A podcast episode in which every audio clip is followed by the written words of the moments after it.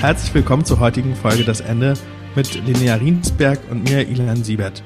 Das Thema der heutigen Folge ist das Ende, gute Kündigung. Wir alle merken durch die Nachrichten, LinkedIn etc., was Kündigung für eine Relevanz hat und jetzt gerade wie bei Tech-Konzernen wie Twitter und weiteren Kündigungen reinschlagen und es massive Folgen nicht nur für die Leute hat, die gekündigt werden, sondern auch für alle anderen im Unternehmen. Wir merken auch, dass nicht so viele da richtig gerne drüber sprechen und umso mehr freuen wir uns, dass heute Antje Stoffer zu Gast ist. Antje, herzlich willkommen. Vielen Dank, ich freue mich, dabei zu sein. Sehr schön. Da die meisten Menschen wahrscheinlich nicht direkt wissen, wer du bist, so frech bin ich mal, das in den Raum zu stellen, würde ich dich einladen, äh, mal ein paar Sätze zu dir zu sagen und vielleicht auch zu beantworten, warum wir dich hier eigentlich eingeladen haben. Ja, sehr gern. Ja, mein Name ist Antje Staffer, ich bin Mecklenburgerin, komme von der wismarischen Ostseeküste, 47 Jahre alt mittlerweile und von Herzen mit Kopf und Fuß und Bauch mit aller Leidenschaft Personalerin und tatsächlich auch HR-Generalistin. Und tatsächlich sage ich heute jungen Menschen immer, wenn man Personaler wird, Augen auf bei der Berufswahl, weil es eben nicht nur die schönen Themen in Anführungsstrichen sind, wo es um Weiterentwicklung, Personalentwicklung, Organisationsentwicklung, ne, und ich möchte Menschen zum Wachsen bringen geht, sondern eben auch auf der anderen Seite tatsächlich auch mit Beendigung zu tun hat, mit Enden zu tun hat, auch mit anderen Themen, wo man immer erstmal auch manchmal, ne, man hat immer mit Menschen zu tun und da ist eben nicht immer alles nur schön. Und das als Personaler ist man meistens ein bisschen mittendrin. Und gerade bei dem Thema Kündigung und Beendigung auch meistens an der ersten Linie. Und so bin ich jetzt dazugekommen. Ich halte und habe mich auch gerne bereit erklärt, mit euch diesen, dieses Gespräch zu führen, weil für mich Enden und auch gerade auch im betrieblichen Kontext eben sehr, sehr wichtig sind im Sinne von, erstens sind sie unvermeidlich in einem betrieblichen Kontext, das auch im Leben ja an vielen Stellen und auch im betrieblichen Kontext, glaube ich, unvermeidbar und umso wichtiger, da eine bewusste Haltung zu, zu haben, wie kann ich damit umgehen aus einer beruflichen Perspektive und gleichzeitig aber auch aus einer persönlichen Perspektive. Und ja, deswegen bin ich jetzt hier. Super, Antje, herzlich super. willkommen. Ach genau, sagen wir einfach doppelt mal herzlich willkommen. Und magst du uns noch verraten, Antje, bei wem du eigentlich jetzt arbeitest und was so ein bisschen dein Weg war, damit äh, unsere Hörerinnen und Hörer da auch so ein bisschen einen Eindruck haben? Ja, sehr gern. Tatsächlich gestaltet sich meine berufliche Entwicklung, das sind mittlerweile jetzt schon auch fast 20 Jahre, was ich manchmal etwas unfassbar finde. In drei Stationen im Wesentlichen. Ich habe angefangen bei einem großen Konsumgüterkonzern. Da war ich zehn Jahre in unterschiedlichsten Rollen, auch von der Produktion bis hin zur Verwaltung, unterschiedlichen Standorten auch in Deutschland. War dann dreieinhalb Jahre in einem Impfstoff-Joint Venture. Zu der damaligen Zeit hat sich für Impfstoffe noch nicht so viele interessiert. Das hat sich ja in den letzten Jahren geändert. Und aktuell bin ich tatsächlich bei Jägermeister beschäftigt, habe dort die globale Personalverantwortung und mache das Ganze jetzt schon seit viereinhalb Jahren und freue mich nach wie vor, dort dabei zu sein. Toll. Danke. Ich freue mich, dass du dabei bist. Und wir wollten gleich so ein bisschen reingrätschen mit deinen persönlichen Erfahrungen und dann irgendwie mehr dahin gehen, was denn gute Kündigungen bei anderen sind. Hattest du denn schon mal eine gute Kündigung erlebt oder bist du richtig gut gegangen? Ich glaube, im ersten Schritt bin ich gut gegangen, tatsächlich. Gut gegangen heißt für mich aus meiner Perspektive dann, wie bei vielen Veränderungen auch, glaube ich, wenn man sie selber, ne, selber initiiert oder wenn man sich selber entscheidet zu gehen. Und das war auch meine sehr gute, als ich zehn Jahre bei dem Konsumgüterhersteller war, habe ich für mich entschieden, ne, ich brauche was anderes, andere Perspektiven, neue Aufgaben, neue Herausforderungen im anderen Umfeld und habe mich bewusst dafür entschieden zu gehen. Und das ist auch sehr gut aufgenommen worden. Ne? Das ist ja auch ein entscheidender Aspekt. Ich glaube, gerade aus einer Historie kommend, wo man früher ja auch gesagt hat, na, um Gottes Willen, wer hier selber kündigt, der darf sich hier nie wieder blicken lassen. Das war ja bei vielen Unternehmen und ist teilweise vielleicht auch noch, ich will das gar nicht bewerten, nach wie vor der Fall. Aber das war für mich etwas, wo ich gesagt habe, das hat für mich gut funktioniert, weil auch danach sich weiter gute Chancen ergeben haben genau gegenteilige Erfahrung dann bei, bei dem vorherigen Arbeitgeber, wo das Joint Venture insgesamt nachher geschlossen worden war, wo ich auf einmal betroffen war. Was ja auch mal eine spannende Erfahrung ist, gerade auch als Personaler, wo man ja viel solche Prozesse begleitet und den Führungskräften erzählt, was sie tun und lassen sollen, den Mitarbeitern versucht klarzumachen, dass es irgendwo auch eine Chance gibt, ne? Und in jeder Krise steckt eine Chance, so die typischen Sätze, die man dann nicht hören will. genau mit denen durfte ich mich dann auch auseinandersetzen aus einer doppelten Herausforderung. Ne? Einerseits unmittelbar selber betroffen und gleichzeitig nach wie vor in der Verantwortung und die Organisation dabei zu begleiten und auch die einzelnen Menschen dabei zu begleiten, diese Situation, diesen, diesen, dieses Schließen des Unternehmens auch, auch für sich voll, zu vollziehen. Und das fand ich gerade auch rückwirkend betrachtet. Ich habe zum einen beruflich unheimlich viel dazugelernt, also wirklich auch von dem Handwerkszeug auf der einen Seite und gleichzeitig auch nochmal aus einer Verstehensperspektive im Sinne von, was es mit mir auch damals emotional gemacht hat. Und das war eine emotionale Bugwelle, so kann man sagen. Ich bin nun per se äh, ein eher emotionales Wesen und von daher war auch das etwas, was ein richtiger Rollercoaster war, durch den ich da gehen durfte. Ich habe mir schnell Unterstützung geholt mit einem Coach tatsächlich, weil es einfach hilft, da jemanden zu haben, der nicht in dem Kontext ist und der sich ganz auf mich fokussiert, um zum einen für mich selber eine Haltung zu entwickeln und zum anderen aber auch in meiner Rolle bleiben zu können, weil ich mich bewusst entschieden habe, in dieser Rolle zu bleiben, um das gute Ende zu begleiten und den Einfluss darauf nehmen zu können, wie das in dieser Organisation insgesamt zu Ende geht. Und das war, hat sehr, sehr gut funktioniert. Ich habe für mich eine Perspektive entwickelt, okay, wofür kann es mir helfen? Was ist die Perspektive danach? Was ist mein Zielbild danach? Und nachdem das ein emotionaler Rollercoaster war, bin ich dann relativ gestärkt auch durch diesen Prozess gegangen. Du sagtest gerade, das gute Ende mitzugestalten, mhm. als das Unternehmen aufgelöst worden ist. Und das ist ja diese doppelte Perspektive. Auf der einen Seite selber Menschen kündigen müssen in dem Moment, auf der anderen Seite wissen, dass man selber gekündigt wird mittelfristig. Und das gut zu gestalten, was macht denn deiner Meinung nach ein, ein gutes Ende aus für Kündigung? Wann ist ein Ende gut? Transparenz da lange drüber mhm. nachgedacht. Es ist ein gutes Ende. Am Ende wird es immer eine individuelle Perspektive darauf sein, ja, von den einzelnen Beteiligten. Für mich der wesentliche Baustein Transparenz und das so früh wie möglich im Sinne von Klarheit. Worum ja. geht es? Worum geht es nicht? Was ist realistisch? Was auch nicht? Was sind die Gründe? Was sind sie nicht?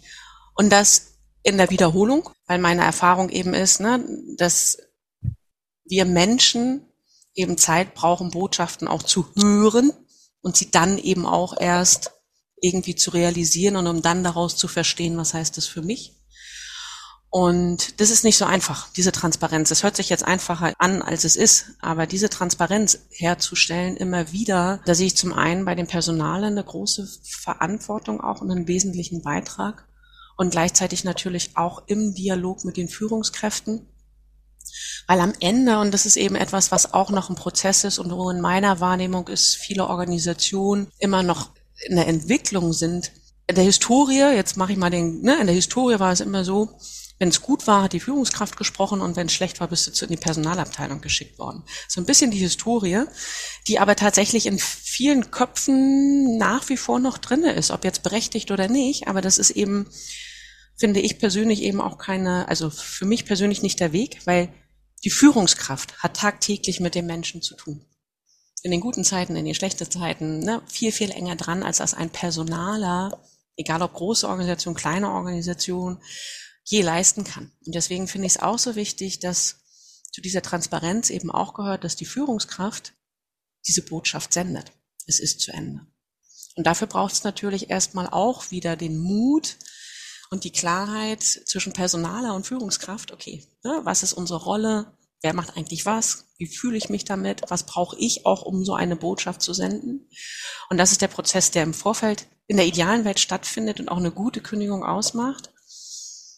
In der Realität wissen wir auch, dass, dass man sich diese bewusste Zeit für so einen Dialog und auch eine Rollenklärung und auch eine, was macht das mit mir persönlich als Mensch, oft nicht nehmen und so dass dann auch die Klarheit in den Botschaften oft fehlt. Und um transparent darüber zu sprechen, was gibt es denn eigentlich für gute Gründe, jemanden zu kündigen? Bei euch jetzt vielleicht ganz konkret. Wir haben im Vorfeld ja gesagt, wir reden nämlich ein Beispiel, das real existiert, aber Vielleicht hast du da irgendjemanden oder irgendeine Situation im Kopf, wo du das ein bisschen erklären kannst. Was, was ist denn ein guter Grund, jemanden oder einer Person zu kündigen? Na, da brauche ich jetzt gar nicht auf unsere Organisation zu schauen, ne? das sind ja tatsächlich Gründe, die in der Arbeitswelt tatsächlich vorhanden sind und im deutschen Arbeitsrecht ja einmal mehr, auch klar juristisch geregelt. Das ist in anderen Ländern ganz anders. Aber ich sag mal, rein juristisch gesprochen hast du die klassischen, ne, dass es eben betriebsbedingt ist. Das heißt, es hast die Arbeitsplätze sind nicht mehr vorhanden oder du brauchst den Arbeitsplatz nicht mehr oder das wird anders gemacht oder dich zwingt die wirtschaftliche Situation tatsächlich auch Kosten zu reduzieren und damit eben auch Personalkosten zu reduzieren. Ist das ein guter Grund aus einer individuellen Perspektive? Definitiv nicht. Aus einer betrieblichen Perspektive, aus einer betriebswirtschaftlichen Perspektive mit Sicherheit schon. Ja, du hast verhaltensbedingte Themen, die ähm, sicherlich immer auch die emotionalsten sind, weil sie auch verhaltensbedingt ja im Sinne von, was sind Spielregeln im Umgang miteinander und auch im Arbeitsumfeld, ja. Über was für Beispiele reden wir da? Wir reden da über, das ist immer so der Klassiker, den man ja auch hört, ne? Goldene Löffel geklaut, also Diebstahl, das ist jetzt mal so die ganz harte Kiste, aber auch so zwischenmenschliche Themen, Beleidigungen, kann sicherlich auch mal ein Thema sein, Übergriffigkeiten. Und das sind Sachen, da muss man natürlich auch als Arbeitgeber Position beziehen. Na, weil Ilan, du hattest es vorhin angesprochen. Das eine sind ja Kündigungen für die betroffene Person, die, die das Unternehmen verlässt. Viel wichtiger, und das vergessen wir leider auch zu oft in der Realität, was macht es mit den Menschen, die verbleiben? Na, was für ein Gefühl bleibt auch da? Und gerade wenn es um verhaltensbedingte Themen geht, geht es halt auch um Verlässlichkeit, um Werte. Na, was ist hier in dieser Organisation okay und was ist nicht okay? Und dann hast du personenbedingte und die sind sicherlich immer am schwierigsten auch, wenn es um krankheitsbedingte Themen geht, wo Menschen lange krank sind, nicht mehr arbeitsfähig sind, sei es in der Rolle, sei es auf anderen Arbeitsplätzen in einer Organisation. Das sind die, die am menschlichsten meistens als Personaler auch am nahesten gehen, weil das so, hm, ja, ist das jetzt richtig? Klammer auf, äh, Fragezeichen, da gibt's auch nicht kann man eine Haltung zu haben, ja, aber du hast halt als Personaler oder auch eine, eine Organisation hat immer eine Gesamtverantwortung und auch eine Gesamtrolle und auch da kommt man irgendwann früher oder später an einem Punkt, glaube ich, wo das ein Thema äh, oder auch eine richtige Entscheidung sein kann. Und es gibt natürlich, und das wird ja auch eben, und du hast es vorhin angesprochen, Linnea, es geht ja darum, ich als Arbeitnehmer entscheide auch. Ne, bleibe ich oder bleibe ich nicht? Und ich treffe die Entscheidung. Und das ist etwas, was guckt man auf, also wenn ich so auf meine Historie schaue mit meinen Berufserfahrungen, war das immer schon noch der, der also gefühlt im Vergleich die geringste Anzahl. Ne? Die meisten sind arbeitgeberseitig zu einem Ende geführt worden. Ist jetzt nicht statistisch, ist so ein Bauchgefühl, ja, aber würde ich sagen, hat eher der Arbeitgeber die Entscheidung getroffen als der Arbeitnehmer. Und da persönlich freue ich mich, dass wir jetzt in einer Zeit angekommen sind, wo ich das Gefühl habe und ja auch die Zahlen das ein Stück weit nach und nach bestätigen, dass eben auch Arbeitnehmer bewusster und häufiger eine solche Entscheidung treffen. Und warum halte ich das für richtig? Weil es die, glaube ich, tatsächlich vorhandene Abhängigkeit, die es in einem Arbeitsverhältnis gibt mit Arbeitgeber und Angestellten und Arbeitnehmern, anfängt aufzuweichen beziehungsweise auf eine neue Ebene zu, zu, zu bringen, dass man sich dort wirklich auf Augenhöhe begegnet und beide sind gleichberechtigte Partner und dementsprechend gehen sie auch miteinander um und dementsprechend treffen sie auch bewusste Entscheidungen miteinander. Denn am Ende ist ja die Arbeitsbeziehung auch nichts anderes als eine persönliche Beziehung. Und da geht es darum, auf Augenhöhe miteinander zu sprechen, Entwicklungsmöglichkeiten, Erwartungen voneinander. Werden diese erfüllt, nicht erfüllt? Und so kommen ja dann auch zunehmend Arbeitnehmer zu der Entscheidung zu sagen, es passt nicht mehr, ich kann mich hier nicht weiterentwickeln, ich will eine neue Aufgabe, ich will ein neues Umfeld, ich will eine andere Organisationsform und entscheiden sich zu gehen, was auch spannende und gute Enden sind aus meiner Sicht. Sehr schön. Ich würde gerne noch mal in die Prozesse ein bisschen reinzoomen und vielleicht erstmal bei einem Fall bleiben, vielleicht von jemandem, der nicht mehr kooperiert in seinem Team und wo die Führungskraft merkt, das funktioniert nicht mehr. Wir kriegen hier so unsere Ergebnisse nicht hin und was ja häufig vielleicht ein bisschen in Vergessenheit gerät, ist, dieser Mensch belastet das Team auch. Also ist ja nicht so, dass das einfach eine Kooperation ist, die dann nicht funktioniert, sondern häufig ist es ja der Fall, dass ein ganzes Team, wenn nicht sogar eine ganze Abteilung darunter leidet. Und die Führungskraft sagt, okay, ich muss jetzt irgendwas machen. Wie kann ich mir als jemand, der jetzt vielleicht nicht Arbeitsrechtler ist, der nicht im Personalbereich arbeitet, so einen Prozess vorstellen? Was macht die Führungskraft dann und was machst du dann als deine Rolle als Personalerin in so einem großen Laden? Das Spannende ist tatsächlich, dass aus meiner Erfahrung heraus oder anders, wie, wie ist es der, oder wie, wie läuft es oft in der Realität ab? Führungskraft, Führungskraft geht zu seinem Personaler und sagt, das funktioniert nicht mehr, wir müssen uns von der Person trennen. Das ist so der Klassiker. Und dann versuchen wir natürlich erstmal herauszufinden, okay, was sind denn die Gründe?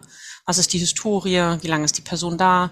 Und was sind denn die konkreten Anlässe? Und wie oft hat die Führungskraft das mit diesem Mitarbeiter auch schon adressiert? Die Historie zeigt, oder meine, in meiner Erfahrung ist es, sind es oft Mitarbeiter oder Kollegen, die sind schon lange dabei, und man hat überhaupt nichts dokumentiert in irgendeiner Form. Also es erscheint wie ein neues Thema. Und da wundert man sich als Personaler dann manchmal schon, wie kann das eigentlich sein, dass das jetzt der Mitarbeiter ist, der noch überhaupt nicht kooperiert, ja, aber in seiner Historie, in der Dokumentation, in den Mitarbeiterdialogen, was es heute so schön gibt, oder Entwicklungsgesprächen, wie auch immer man sie nennen mag in der jeweiligen Organisation, ist überhaupt nichts dokumentiert.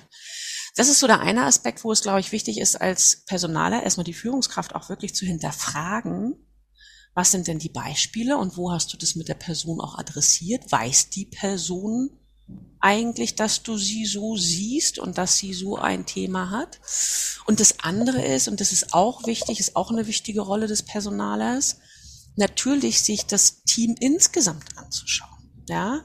Führungskraft, Team, Kollegen, Zusammensetzung, wie lange gibt es dieses Team, wie, wie neu zusammengesetzt ist es, weil es eben auch oft und das ist eher was Systemisches dann natürlich auch. Es liegt ja oft nicht nur an einer Person, sondern es ist ja ein Geben und Nehmen. Und man muss schon sehr genau, finde ich, auch da reingehen, zu verstehen, was läuft, was läuft nicht. Und was mir dann auch immer wichtig ist, nur weil eine Führungskraft sagt, das funktioniert hier nicht mehr, nehmen wir die Person raus, das funktioniert bei mir nicht. Sondern es ist wichtig, erstmal zu verstehen, auch Gespräche zu gehen und auch konkret mit der Person und auch mit dem Team miteinander zu arbeiten. Weil oft ist es leider so, Rollen sind nicht klar, Prozesse sind nicht klar, Verantwortlichkeiten sind nicht klar. Da sind persönliche Befindlichkeiten, die nicht adressiert werden, die nicht gefeedbackt werden, wo man nicht Spielregeln im Team aussetzt. Und natürlich summiert sich sowas auf. Und das ist jetzt ein bisschen die Idealwelt, Ilan, weil natürlich fairerweise in der, in der, in der realen Welt ist der Druck der Führungskraft oft sehr hoch. Ah, es funktioniert alles nicht und das habe ich ja schon probiert. Ja, und jetzt mach doch endlich was und am besten noch ein Paket, damit es auch schnell, die Person schnell geht und wir gar keinen Ärger haben. Und da da braucht es schon ein Rückgrat, auch beim Personaler, dem zu widerstehen und äh, auch ein Gesamtverständnis in der Organisation, dass das eben nicht der Weg nach vorne ist. Warum? Weil das hat für mich nichts mit Respekt und Wertschätzung zu tun und auch nichts mit dem guten Ende. Weil es ist wichtig, dass die Person, die am Ende betroffen ist, überhaupt erstmal weiß, worum es geht. Und mal, was ich vermeiden möchte, ist, man geht auf eine Person zu und sagt, pass mal auf, das funktioniert hier alles nicht mit mir, das Arbeitsverhältnis ist zu Ende und die guckt dich an mit großen Augen und sagt, hä? Was? Das hat mir ja noch nie einer gesagt. Auch da gibt es immer, ne, Empfänger, Sender, wissen wir, das sind alles diese Kommunikationsthemen, aber die machen das eben so herausfordernd, eine gute, ein gutes Ende im betrieblichen Kontext zu schaffen, weil diese ganzen Themen sich eben im tagtäglichen widerspielen und so viel mit Kommunikation zu tun haben und mit Nichtkommunikation und nicht richtig zuhören und auch mit welche Rolle spielt die Führungskraft? Ja? Wie gestaltet sie auch die Teamatmosphäre? Und dürfen da alle Raum haben? Hat die Führungskraft eine Sensibilität für Missstimmungen etc. pp. Ja, und gleichzeitig sage ich auch, Führungskraft sind auch nur Menschen. Auch die können nicht immer alles sehen. Da gibt's ja auch noch Teammitglieder. Und wenn die das auch nicht sich nicht, also wenn die sich nicht wohlfühlen, es aber auch nicht thematisieren, ja, auch da ist ja so ein, es ist so ein Gemengelage. Und deswegen ist das immer ein Thema und macht es auch, Person kooperiert nicht. So einfach ist es eben nicht und du musst reingehen. Und das ist meine Erwartungshaltung an meine Rolle als Personaler und natürlich dann dementsprechend auch an meine, meine Personal, meine Businesspartner. Bei uns heißen sie Businesspartner, wenn solche Themen sind, dass wir da sehr achtsam reingehen und versuchen, die Perspektiven zu verstehen und auch zu verstehen, okay, was ist schon gelaufen, was ist noch nicht gelaufen. Denn eins darf man nicht vergessen, ne, was schon auch, und das ist wieder so was Systemisches, ähm, gerade bei größeren Teams, ne, wenn sie einen rausnehmen wo es nicht funktioniert, in Anführungsstrichen. Es dauert nicht lange. Und sie haben in irgendeiner Form ein neues Thema. Und dann fragst du dich dann schon, okay, was war jetzt gerade hier das Thema? Aber die Systeme brauchen irgendwo immer einen Reibungspunkt. So ist es so definiere ich das für mich. Und es wird immer wieder Themen geben, wo dann auf einmal wieder Bedarfe entstehen, wo man in die Kommunikation muss. Und so musst du halt immer wieder schauen, was steckt eigentlich dahinter. Ja, aber das ist so, lange, viel, viel gesagt, Ilana, aber es gibt halt keine einfache Antwort. Außer erstmal, und das ist mir so wichtig, das Ganze zu versuchen zu verstehen, zu klären und wirklich auch einen realistischen Maßnahmenplan im Zweifel nochmal dahinter zu setzen. Was können wir auch verbessern? Wie können wir das auch messbar machen, um der Person nochmal eine reale Chance zu geben? Das muss auch entsprechend dokumentiert sein. Und dann kriegt die Person auch regelmäßig Feedback. Und ich sage immer ganz ehrlich, wenn eine Person jede Woche oder einmal im Monat regelmäßig Feedback kriegt, was alles läuft und was alles aber auch nicht läuft, dann fängt da ein Prozess an bei dieser Person. Glaube ich zumindest. Bei den meisten von uns. Ja, und wenn du dann zu einem Punkt kommst aus einer Organisationsperspektive, wir haben jetzt wirklich versucht und sechs Monate, neun Monate Zeit genommen, um hier eine Veränderung herbeizusehen. Wir sehen keine Veränderung. Wenn du dann in das Gespräch gehst, ist die Person nicht mehr überrascht. Und die Grundlage für eine Beendigung und auch für eine gute Beendigung ist eine ganz, ganz andere. Wenn die Person jetzt trotzdem nicht will, was ist denn arbeitsrechtlich zu beachten? Weil wie du sagtest ja am Anfang schon, wir in Deutschland haben da ein bisschen eine andere Situation als die meisten Länder auf der Welt sonst. Worauf kann man sich denn verlassen? Was muss denn auf jeden Fall passieren? Ob mit so einem guten Einstieg wie von dir beschrieben, wo wir eine, eine gewährte Gemeinschaft hier haben, äh, aber auch wenn das nicht so stattfindet. Du brauchst eine Dokumentation, ne? Jeder Jurist wird ja erstmal sagen, es muss alles dokumentiert sein, du brauchst klar messbare Ziele. Man kann dann nochmal schauen, ist es ein Leistungsthema oder ist es ein Verhaltensthema? Bei Verhaltensthemen, ne, im Sinne von, der beleidigt hier immer die Kolleginnen beim Meeting, kannst du abmahnen, dann brauchst du eine Abmahnung vorneweg. Je nach Länge der Betriebszugehörigkeit und auch nach Schwere sozusagen dieses Verstoßes brauchst du im Zweifel noch eine zweite Abmahnung, wenn du die, und wenn er dann wieder oder die Person dann wieder gegen solche Verhaltensregeln verstößt, vergleichbare Verhaltensregeln, ich will jetzt hier nicht zu juristisch werden, dann sprichst du eine Kündigung aus. Ne? Betriebsrat musst du anhören, wenn ein Betriebsrat vorhanden ist und dann sprichst du so eine Kündigung aus. Bei leistungsbedingt ist es immer tricky, weil das Thema Leistung eben auch gerade in der heutigen Zeit, wo ne, früher war Akkordarbeit, sage ich mal, das Einfachste. Wer den Schnitt nicht gehalten hat oder unter Durchschnitt war, konntest du hast du halt dann ähm, ähm, leistungsbedingt äh, kündigen können. Das ist ja heute in der qualitativen Arbeit alles nicht mehr so einfach zu bewerten, ne, wo es viel um Konzepte, komplexe Aufgabenstellung geht. Und dennoch brauchst du im Prinzip eine dokumentierte Historie, wo du im Prinzip anhand von konkreten Zahlen, Daten, Fakten versuchst nachzuweisen, dass er eine unterdurchschnittliche Leistung erbringt und dann eben auch eine entsprechende, auch hier wieder mit Betriebsrat und Kündigung aussprichst.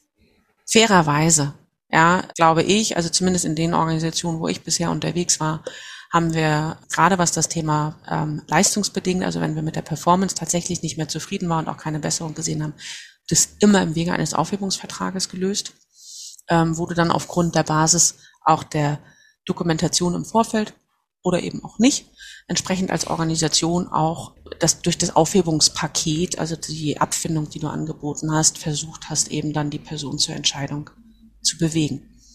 Meine Erfahrung ist, wenn du einem Menschen gerade raus zusagst, insbesondere die Führungskraft, ich will nicht mehr mit dir zusammenarbeiten, und das macht was mit den Menschen. Und dann kommt da auch eine Bereitschaft, sich auf ein vernünftiges Paket zu einigen. Inwieweit habt ihr auch die persönliche Situation der Menschen im Blick? Also fünf Kinder alleinerziehend oder nur ein Hund zu Hause oder so? Linear, ich glaube, äh, da spreche ich, also ich glaube, es gibt keine, also würde ich jetzt mal behaupten, in den Organisationen, wo ich unterwegs war und wo ich unterwegs bin, ist genau das natürlich immer ein erster Aspekt, dass man auch da schaut, wie sind die sozialen Rahmenbedingungen etc. pp. Ja, um dementsprechend und meistens auch mit verlängerten Kündigungsfristen zu arbeiten, ne? weil das ist ja Zeit, ist das, was am meisten hilft am Ende des Tages, dass die Menschen dann wieder auch eine Anstellung finden und auch mit Outplacement zu unterstützen, ne? über das Netzwerk auch zu schauen, wo gibt es Unterbringungsmöglichkeiten etc. pp. Wenn sich natürlich jemand kurz, ja. Könntest du kurz aus Outplacement erklären? Outplacements sind auch Beratungen, ja, es sind auch Coaches, Berater, die sich mit dem Thema Beendigungen dahingehend als Schwerpunkt haben, dass sie sich dann mit der Person beschäftigen, was sind deren Stärken, was sind deren Erfahrungswerte, Erkenntnisse und dann schauen über ihr Netzwerk, in welche Organisation die wieder untergebracht werden können. Also die begleiten im Prinzip den Übergang von Firma A an die Firma B und helfen auch den Personen, nochmal sich selber bewusst zu werden, was will ich eigentlich, was sind meine Stärken, in was für Organisationen will ich auch arbeiten und wo könnte ich solche passenden Organisationen auch finden. Ich persönlich halte das für ein sehr hilfreiches Instrument weil die Menschen dadurch nochmal wirklich in die Lage versetzt werden, das, was wir so nach der Ausbildung oder nach dem Studium ne, oder nach der Schule uns sehr bewusst mit beschäftigen, was will ich eigentlich, was kann ich, ja, das verlieren wir irgendwie manchmal gefühlt äh, im Laufe unseres Berufslebens und machen einfach so weiter wie bisher.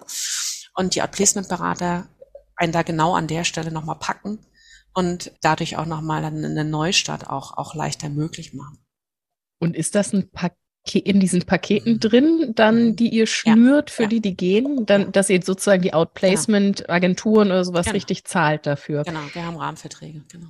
Gibt es da denn auch sowas wie ein Onboarding? Weiß mittlerweile wahrscheinlich jeder, jede, jeder, was das so ist. Gibt es denn sowas auch zum Outboarden wollte ich gerade sagen. Offboarding nennen wir das tatsächlich. Genau. Wahrscheinlich noch nicht so strukturiert, obwohl wir das auch schon haben. Ne? Also auch tatsächlich gerade, wenn Kollegen oder Kolleginnen sich entscheiden, auch zu gehen also es ist ja so, ne, auch das sind ja unterschiedliche Herangehensweisen. Da ist, glaube ich, der Prozess noch schon mal, schon mal strukturierter im Sinne von, man macht nochmal ein Gespräch mit den Personen, um auch zu verstehen, ne, was waren die Gründe, kann die Organisation noch was daraus lernen, was anderes machen, etc. pp. Aber auch wenn der Arbeitgeber das natürlich macht, gibt es da sicherlich, ja, das sind, aber es sind fairerweise, jetzt wo du so fragst, eher fairerweise administrative Prozesse und weniger nochmal so Prozesse, ne, weil beim Onboarding macht man das ja alles, um die Menschen schneller arbeitsfähig zu bekommen in der Organisation. Beim Offboarding wäre es zumindest aus meiner Welt sozusagen den Übergang so kurz wie möglich zu gestalten. Da müsste man, da haben wir, haben wir uns fairerweise so in dieser Differenziertheit auch noch nicht genug Gedanken gemacht, um das zu gestalten. Ich glaube aber, dass es notwendig ist, gerade auch im Hinblick auf Mittelfristigkeit, um auch ein, eine gute Beziehung auch im Nachgang aufrechterhalten zu können. Ne? Also fairerweise, wenn jemand verhaltensbedingt gegangen ist, ist das Interesse des Arbeitgebers, da ein anderes, eine gute Beziehung aufrechtzuerhalten, als wenn die Leute von sich ausgehen und die Top-Talente sind. Das muss man auch ganz klar sagen. Aber sollten es eben aus betriebsbedingten Gründen Themen sein, wo man ja auch oft Leute verliert, von die man nicht verlieren will, ist ja dann so ein Netzwerk und eine gute Beziehung zum Abschluss wichtig. Und da braucht es auch einen strukturierten Offboarding-Prozess und wo wir, glaube ich, noch lernen können, auch als Organisation, ne, da auch noch mehr zu machen. Da würden wir in einem halben Jahr auch rein aus persönlichem Interesse nochmal nachfragen, wo ihr dann da steht. Äh, eine Sache, die mich sehr beschäftigt, ich hatte neulich mit einer Personalerin gesprochen, auch in einer sehr leitenden Funktion von vielen Menschen. Und die hatte bei einem vorigen Arbeitgeber die Situation, dass der Eigentümer gewechselt hat. Das heißt, das Unternehmen wurde verkauft, neue Eigentumsstruktur und die, der hat die Geschäftsführung komplett ausgewechselt. Bis hin zu die Top-Führungskräfte durften keine E-Mail mehr schreiben zur Verabschiedung. Die sind quasi begleitet aus dem Gebäude geführt worden und hatten quasi keinen Kontakt mehr zu dem Team. Das ist jetzt natürlich ein sehr extremes Beispiel. Mich würde nochmal deine Perspektive darauf äh, interessieren, vielleicht ja auch auf beide Fälle. Also jemand wird gekündigt oder jemand kündigt proaktiv. Abschied Was gibt es da für Abschiedsrituale? Äh, unterstützt dir das in irgendeiner Form? Hast du Beispiele, wo das besonders gelungen ist? Was hat das ausgemacht?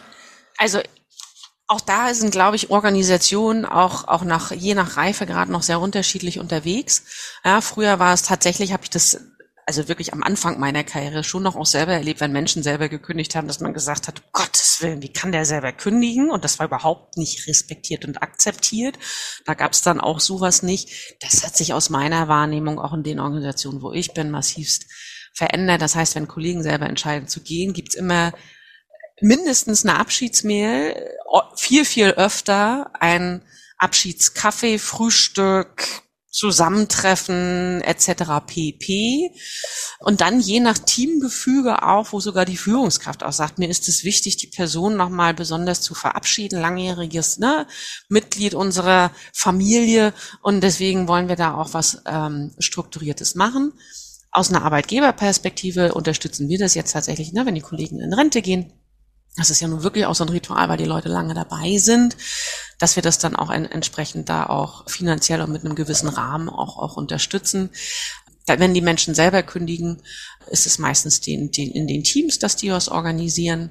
Und als ich in der, beim vorherigen Arbeitgeber war, natürlich, wo wir die Firma insgesamt geschlossen haben, Deutsch, also europaweit, ähm, da gab's sowohl in Europa eine, eine große Veranstaltung mit allen Mitarbeitern, als dass wir auch nochmal in Deutschland Abschiedsfeiern gemacht haben. Ne? Also da gab es bewusste, ein bewusstes Abschiednehmen, was eben auch wichtig ist. Ne? Also man, ich glaube, ein zu einem guten Ende gehört immer auch ein bewusster Abschied, damit auch ein guter Anfang dann auch wieder möglich ist. Ne? Auch so ein bisschen eine Plattitüde ist aber tatsächlich so, da ist wirklich was dran, weil man braucht, glaube ich, wirklich so ein, also nicht nur ich gehe raus wie jeden Tag aus dem Büro, sondern ich habe mich heute von ganz vielen Menschen verabschiedet. Das macht man ja am Anfang auch. Da geht man ja auch überall rum und sagt Guten Tag ja, und wird herumgeführt. Und deswegen glaube ich, ist schon das auch wichtig, zum Schluss das zu machen.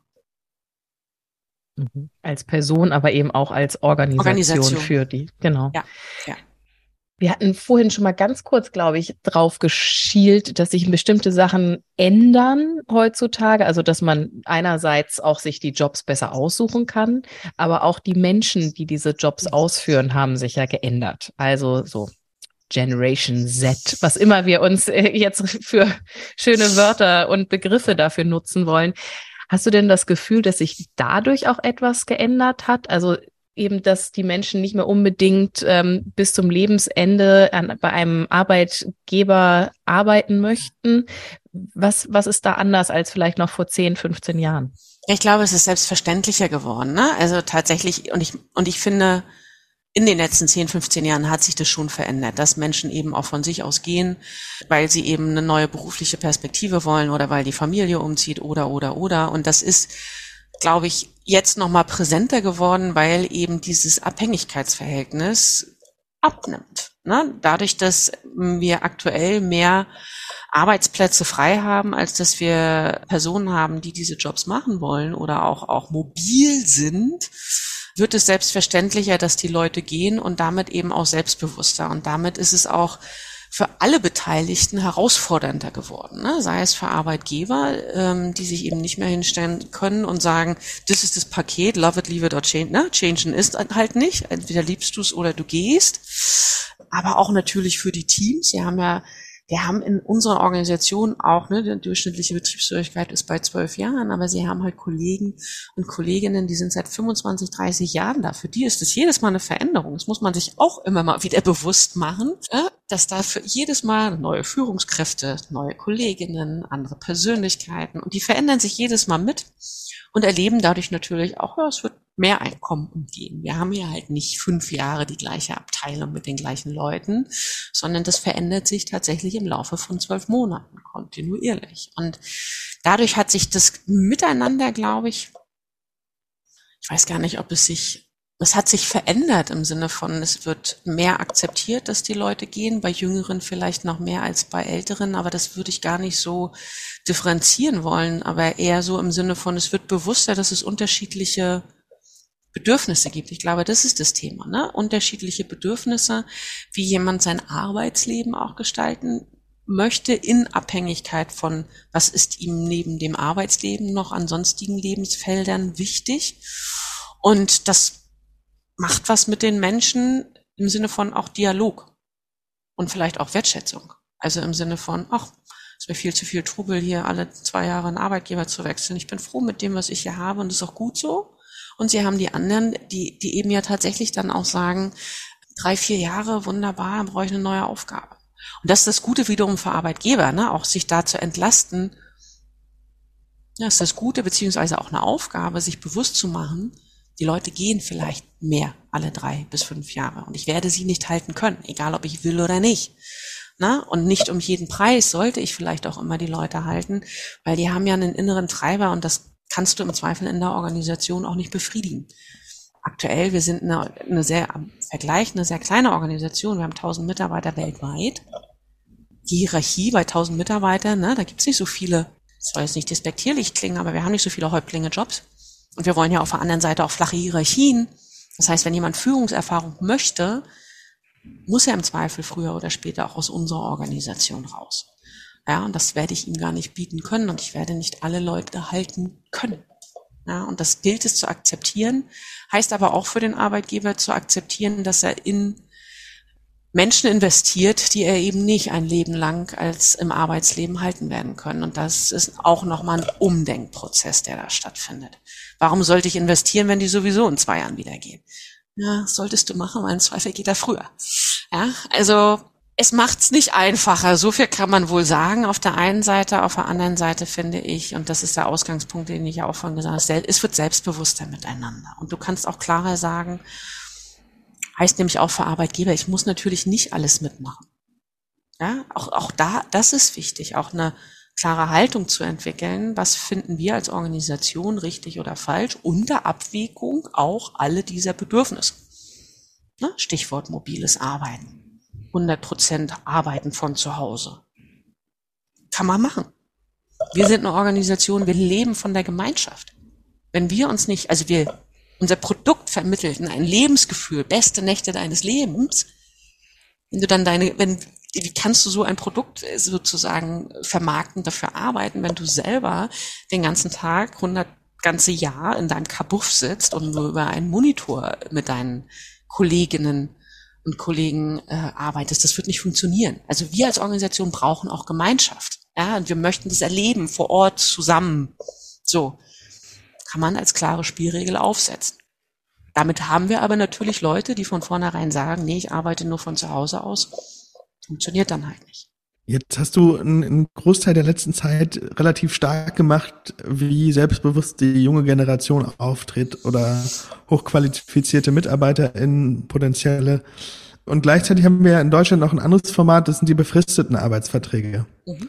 wo quasi das Ende gleich mitgedacht wird. Und ich bin, glaube ich, an so einer Schwelle, ich bin tendenziell aus einer Generation, wo auch aus meiner Perspektive manche jungen Erwachsenen sehr ambitioniert sind, was Gehalts- und Arbeitsvorstellungen sind und wo es zum Teil einfach funktioniert, weil der Markt ist, wie er ist. Und gleichzeitig kenne ich aber auch noch sehr viele und sehe das im Markt auch immer noch, wo es wahnsinnig viel befristete Arbeitsverträge zu gar nicht so guten Konditionen gibt. Also wenn man sich mal den den Grafikdesignmarkt in Berlin oder so anguckt oder in Hamburg, das ist nicht nur Friede, Freude, Eierkuchen. Und es gibt befristete Arbeitsverhältnisse. Wie würdest du die Enden von einem normalen Arbeitsvertrag zu befristeten Arbeitsverträgen sehen? Was der Unterschied? Was kann man vielleicht bedenken aus einer Unternehmenspersonalsicht?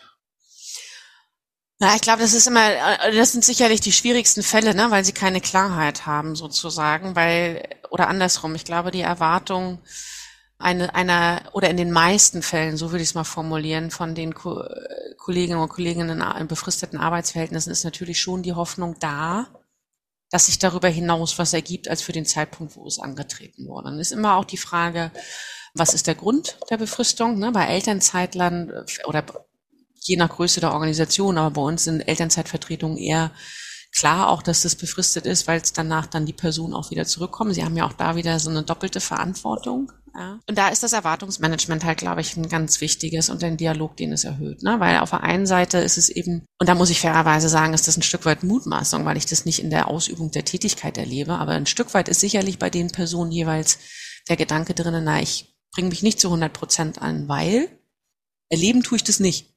Also ich erlebe 100% Commitment, zumindest auch bei den Kollegen, die in meinem näheren Umfeld befristete Arbeitsverträge haben, erlebe ich 100% Commitment. Und dennoch kann ich mir eben vorstellen, dass das so ein Punkt ist, der die beschäftigt. Und aus Arbeitgebersicht eben auch gibt es ja Unternehmen, die da Unterschiede machen. Wir machen keine. Also für uns ist da keine Unterschiede, was die Behandlung dieser Kolleginnen und Kollegen angeht.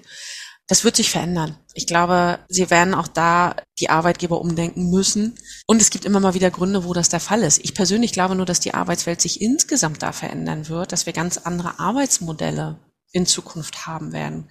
Gar nicht nur unbefristet, befristet, sondern das ganze Thema Netzwerk, Zusammenarbeit mit, mit Freiberuflern oder teilweise auch mit anderen Unternehmen zu bestimmten Projekten da Kooperation. Das wird das ganze Arbeitsleben insgesamt verändern.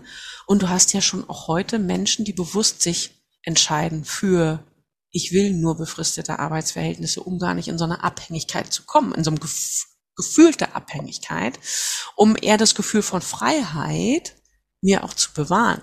Ich habe spannenderweise mal einen Kollegen kennengelernt, der war über Zeitarbeit bei mir beschäftigt. Der hatte sich bewusst für dieses Modell entschieden. Der fand es gut. Na, der war halt einerseits hatte er seinen Vertrag bei der Zeitarbeitsfirma und gleichzeitig ist er immer wieder gesprungen in den Firmen. Der, für den war das wichtig. So, also da gibt's, glaube ich, auch keine, also ich glaube, das, was wir alle lernen müssen, ist, dass es diese Schwarz und Weiß nicht gibt und dass es eben nicht, ne, immer wenn man befristet ist, will man eigentlich einen unbefristeten Vertrag haben. Ich glaube, das wird sich verändern eher. Hat es Einfluss auf die Arbeitsbeziehung?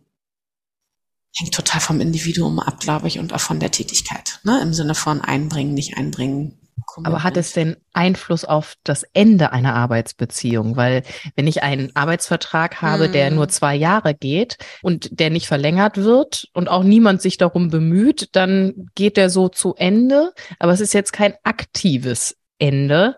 Macht das einen Unterschied? Na, du hast insofern schon noch mal ein aktives Ende, als dass du ja deutsches Arbeitsrecht, Sozialversicherungsrecht drei Monate vorher schon noch mal äh, mit der Person in den Dialog gehst, weil die sich dann deine Agentur für Arbeit noch mal meldet. Ne? Und das ist in den meisten Firmen, so wie ich es auch kennengelernt habe, schon noch mal ein bewusster Punkt, wo du als Führungskraft mit dem mit der Person noch mal in den Dialog gehst und da schon auch noch mal bewusst sagst, du, es geht wirklich nicht weiter und es gibt keine Option. Und auch in den Organisationen, wo ich bisher war, es immer schon so war, dass die Personen auch meistens dort bei der bleiben wollten und sich dann frühzeitig auch darum gemüht haben, gibt es woanders Möglichkeiten in der Organisation. Also insofern hast du da schon auch eine Auseinandersetzung mit, außer dass du diesen juristischen Akt des aktiven Beendens nicht nochmal hast. Aber in den meisten befristeten Verhältnissen, die ich jetzt erlebt habe, ist es trotzdem eine bewusste Auseinandersetzung damit. Ich will hier bleiben, ich suche nach anderen Optionen. Und auch die Teams, ne, ja, wissen, ey, hat sich hier in den letzten Jahren engagiert und wird jetzt gehen. Und es gibt leider keine Option in der Organisation, so dass sie sich dann schon auch kümmern mit Abschiedsgeschenk und Sammeln machen tun. Also mag jetzt in unterschiedlichen Ausprägungen in unterschiedlichen Organisationen sein, aber ich würde schon behaupten, dass es immer noch ein bewusstes Auseinandersetzen damit ist. Die Frage, die ich mir noch stelle, ist, jetzt haben wir verschiedene Enden skizziert und die Gesprächsmomente dazu und wie das vertraglich ist oder nicht. Und eine Frage, die aus meiner Sicht da immer mitschwingt, eigentlich ein bisschen egal, in welcher, welcher Art dieser Arbeitsverhältnisse. Wann stelle ich denn jemanden frei und wann nicht? Also in dem Moment, wo klar ist, dass es das Ende geben wird. Oh. Und da, Ilan, da gibt's eben auch, doch, da, für mich hatte schon. Doch jetzt mal die eine Antwort, Antje. Einmal die, die Wahrheit, eine, bitte. Einmal die eine Antwort. Ja. Solche und solche. Also wenn Mitarbeiter selber kündigt, würde ich den immer nicht freistellen. Warum? Wieso? Dafür habe ich Kündigungsfristen. Ja. Es sei denn, du hast ein hochsensibles, wettbewerbsrelevantes Thema. Aber auch das ist immer eine unternehmenskulturelle Frage. Es gibt Organisationen, und das ist ein bisschen die Historie, wo die Menschen tatsächlich, wenn du da als Arbeitnehmer gekündigt hast, konntest du davon ausgehen, dass du ab nächsten Tag freigestellt war, weil das gar nicht akzeptiert war, dass du kündigst und das wie ein Verrat empfunden wurden. Ja, ich persönlich halte davon grundsätzlich überhaupt nichts, weil dafür sind Kündigungsfristen da, dafür haben wir einen Planungshorizont und ich, und da bin ich ganz egoistisch, will doch als Arbeitgeber noch was von der Leistung haben. So, bezahle ich ja schließlich auch. So. Bei den anderen Beendigungsformen ist es immer auch eine Frage, was ist Teil des Paketes? Ne, weil eine Freistellung, wie gesagt, ja viel auch mit Zeit zu tun hat, sich um was Neues zu kümmern.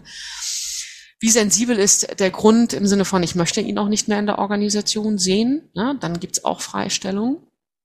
Also von daher, es gibt da eben nicht die eine Antwort, Ilan, sorry, wir haben halt so viele unterschiedliche Umstände immer, dass es da, da wäre eine Schwarz-Weiß-Antwort auch nicht richtig. Ne? Und gleichzeitig muss man sagen, dass oft die Menschen, und das ist so ein generelles Thema eher, die Top-Performer, die menschlich kompatibelsten, ich weiß ich gerade nicht, finde kein, kein anderes Wort, was es nicht in irgendeiner Form wertend macht, aber die haben am meisten, werden die am wenigsten raus, also die werden am ehesten nicht freigestellt.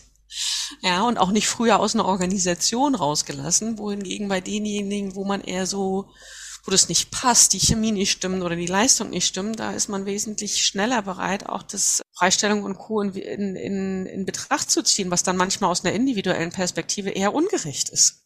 Kann das auch nicht anders sagen. Dummstellen heißt Freizeit schaffen. Ja, leider. Und das ist so ein bisschen, und das ist, eine, ist ein Dilemma, um das ganz deutlich zu sagen. Das ist ne, also auch ein Stück weit bestimmt falsch. Ich habe gerade welche im Coaching, die genau das Problem haben. Die kommen einfach nicht raus aus sechs äh, Monaten äh, Zum Kündigungsfrist. Mhm. Genau, genau, weil die mhm. einfach zu gut sind und niemand sie gehen lassen will. Und das ist auch nochmal so was, ist natürlich auch viel schwerer, wenn da niemand ist, den man nachbesetzen kann. Dann möchte man die natürlich auch noch, ja, überhaupt nicht gehen lassen. So, ja, und dann wird und das komplett ausgereizt. Und natürlich, da bin ich immer so, dass ich sage, mein Gott, dafür haben wir aber Arbeitsverträge. Ja, und ich weiß von vornherein, was meine Kündigungsfrist das weiß, ist. Das weiß ich als Arbeitgeber, das weiß ich als Arbeitnehmer. Das kann teilweise ein Thema sein, sozusagen, wenn ich mich bei einem neuen Arbeitgeber bewerbe, weil die sagen, ich habe jemanden, der ist schneller verfügbar. Nur dann sage ich mir wieder, oder würde ich mich als Arbeitnehmer, der sich bei einem neuen Arbeitgeber bewirbt, wenn die nicht auf mich warten, wenn die zwei Monate, die nicht auf mich warten können, dann passt es vielleicht auch noch nicht. Das ist noch nicht der Richtige.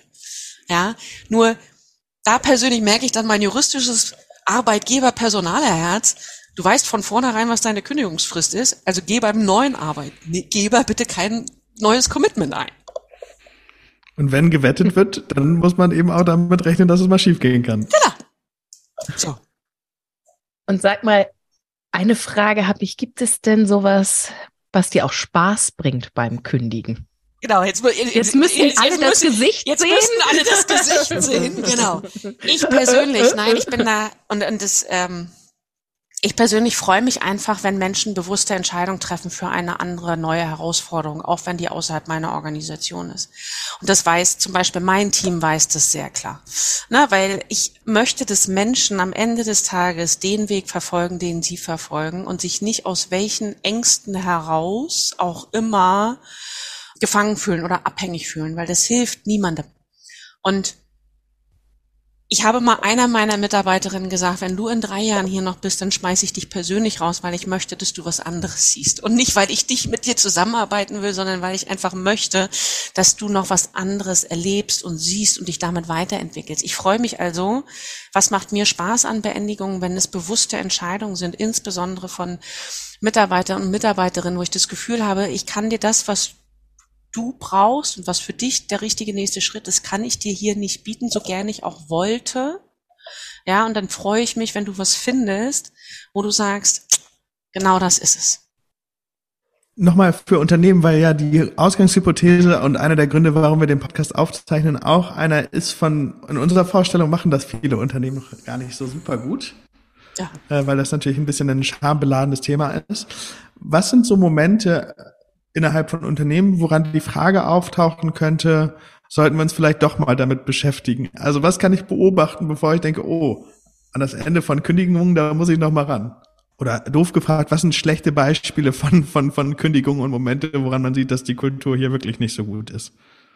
Ja, ich glaube allein das Thema, dass man das nicht thematisiert, es sollte für uns alle Zeichen genug sein, dass wir mehr damit umgehen müssen, weil eben Enden selbstverständlich sind.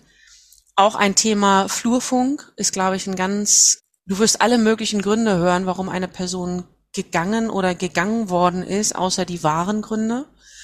Nun muss man fairerweise sagen, dass es Sachverhalte gibt, wo wir aus einer Arbeitgeberperspektive, ne, insbesondere wenn es so verhaltensbedingte Sachen sind, wo wir natürlich schon auch als Arbeitgeber auch zum Schutz der Person, die gegangen ist, eben jetzt nicht die ganze Geschichte in der Organisation erzählen. Es hat auch was mit Respekt wiederum auch zu tun und auch mit nicht breittreten oder nicht nachtreten zu tun. Gleichzeitig musst du also musst du trotzdem einen Weg finden und das ist, glaube ich, die Herausforderung, wo ich auch noch keine klare Antwort habe, schon auch den Leuten klar zu sagen, das sind, der ist gegangen, weil und das etwas, was wir hier nicht akzeptieren, oder der ist gegangen, weil seine Haltung und unsere Haltung nicht mehr zusammenpassen, was gar nicht mit unbedingt mit Spielregeln zu tun hat, sondern mit Ausrichtung auf Geschäfte.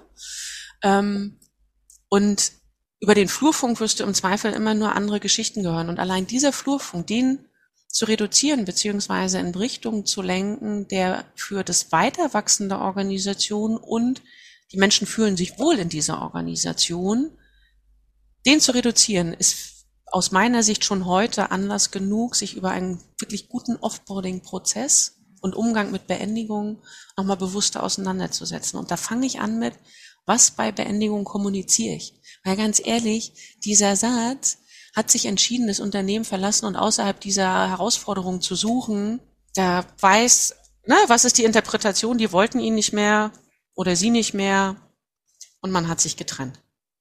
Und da kann was dran sein, kann aber auch nicht dran sein. Also das ist ja, macht's halt so, das ist so eine typische Formulierung, Abschlussformel, genauso wie so Zeugnisse, die sich so reingeschlichen haben, die mit der Wahrheit wenig zu tun haben. Und wenn ihr jetzt wieder überlegt, wie kommunizieren wir das? Macht ihr das dann auch mit denjenigen, die kündigen und gekündigt werden, dass ihr so ein gemeinsamen Wording findet? Ja, in der idealen Welt immer und in den meisten Fällen gelingt uns das auch. Ähm, ich persönlich bin zum Beispiel auch, deswegen ist einer der Gründe, warum ich auch zum Beispiel, und auch da, es gibt gute Gründe, sich von Personen zu trennen nach einer gewissen Zeit. Ähm, und das hat gar nichts unbedingt mit der Leistung unmittelbar zu tun, sondern weil sich Herangehensweisen und Vorstellungen geändert haben. Und das ist völlig in Ordnung. Das kriegst du nur aber dann tatsächlich auch gut in der Organisation transparent gemacht, wenn die Person eben nicht von heute auf morgen weg ist, sondern eben noch da ist und auch eben deutlich machen kann in einer schon auch abgestimmten Art und Weise, dass es, warum es nicht mehr passt. Und das ist völlig legitim. Ja, zumindest aus meiner Perspektive.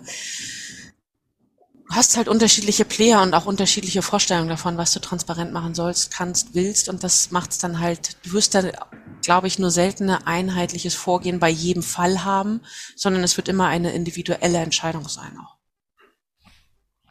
Was ich noch überlegt hatte, ist in Momenten, wo es eben Kündigungen gibt, wel aus welchem Grund auch immer, wenn ich jetzt bei der Verabschiedung dabei bin oder bei der Feier, ist das was, was ich wertvoll und würdevoll empfinde? Oder ist das was, wo ich denke, naja, habe ich schon tausendmal erlebt, ciao. Äh, das wäre für mich auch so ein Moment, der lohnenswert sein könnte, um zu sagen, wollen wir das nicht mal anders machen? Das stimmt, ne, das hängt dann auch tatsächlich, und da bin ich, ne, und da, da sieht man schon, wie individuell das ist. Wenn du mit deiner, weil die Führungskraft macht ja in der Regel die Abschiedsworte, oder in der Regel, ja, genau. Sollte. Sollte.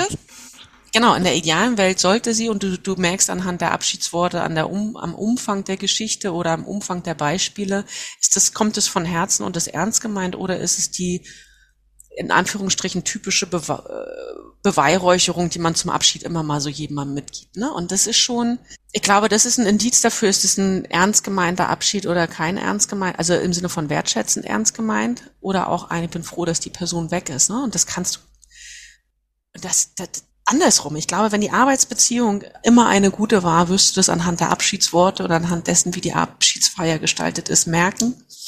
Und das sollte Anlass genug sein für Teams und Führungskräfte, Mitarbeiter auch zu gucken, wie arbeiten wir kontinuierlich miteinander. Nicht ganz einfach. Vielleicht als Abschlussfrage ist die Frage, was können denn Unternehmen nochmal gewinnen? Vielleicht so zusammengefasst, wenn sie sich gut mit Kündigungen und dem guten Ende bei Kündigungen auseinandersetzen. Was sind die Benefits, wie man so auf Business Deutsch sagt? Mm. Aus meiner Sicht gewinnst du damit einmal mehr die Loyalität von den Mitarbeitern, die in der Organisation bleiben und es wird die Verbindlichkeit und den Respekt untereinander bereits während des laufenden Arbeitsverhältnissen sozusagen erhöhen. Wenn die Menschen von vornherein wissen, wenn ich mich hier mal trenne oder selbst wenn die Organisation von sich von mir trennt, läuft es in einer Art und Weise ab, wo wir auf Augenhöhe ne, oder respektvoll miteinander umgehen und darauf kann ich mich verlassen das gewinnen Organisationen dadurch und damit ein hohes Commitment. Und da wären wir auch wieder dabei, das Ende wirklich mitzudenken mhm. von Anfang an und das transparent auch zu kommunizieren, dass das möglich ist und auch erwünscht, so was du erzählt hattest mit dem, ich wünsche dir auch, wir gehen, du gehst nochmal woanders hin, dass das auch im Denkraum überhaupt möglich ist. Und manchmal ist Ende ja nicht nur Punkt, sondern Prozess. Was ich auch rausgehört habe heute aus dem Gespräch, ist, dass ein gutes Ende die Wahrscheinlichkeit, dass man wiederkommt, ja. deutlich erhöht, wenn es zu einem anderen Zeitpunkt besser passt.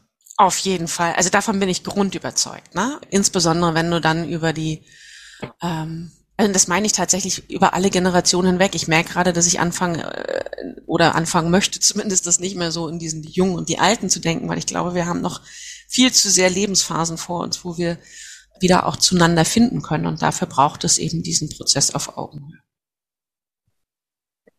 Und ohne die Abhängigkeit, von der du auch gesprochen hast. Ja. Und das ist aber die größte Herausforderung, Linnea, die ich schon auch sehe. Einfach auch qua wirtschaftlicher Situationen. Das muss man eben, das ist ja Teil der Wahrheit. Ja, dass die meisten Menschen eben ja arbeiten müssen in Anführungsstrichen, weil, also nicht in Anführungsstrichen oder doch in Anführungsstrichen, aber dieses Wort muss mag ich halt nicht, aber ne, ja. um ihren Lebensunterhalt und ihre Familie oder das Leben, für das sie sich entscheiden, auch finanzieren zu können.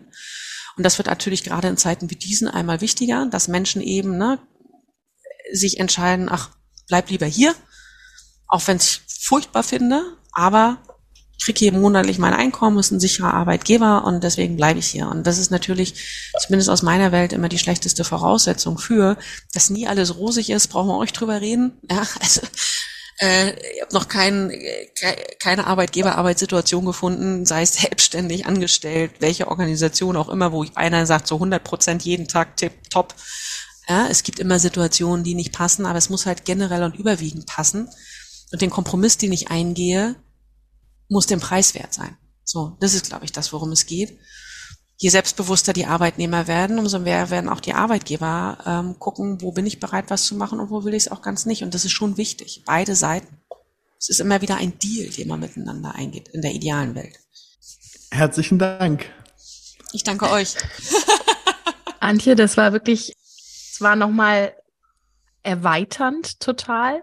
Wie gesagt, ich habe immer diesen Blick auf den, auf die persönlichen Entscheidungen und das Ganze nochmal in diesem Unternehmenskontext zu betrachten und die, wie es zusammen passt und ähm, was zusammengehört und wie diese Abhängigkeiten zustande kommen oder vielleicht auch sich ein bisschen trennen langsam wieder, ähm, ist einfach nochmal spannend zu hören und was bei euch ein, einfach alles passiert. Vielen Dank für die Transparenz, mit der du mit uns geredet hast und das Thema so ein bisschen weiter in die Öffentlichkeit gebracht hast und nicht nur bei euch bei Jägermeister, sondern für uns alle. Sehr gern. Vielen Dank.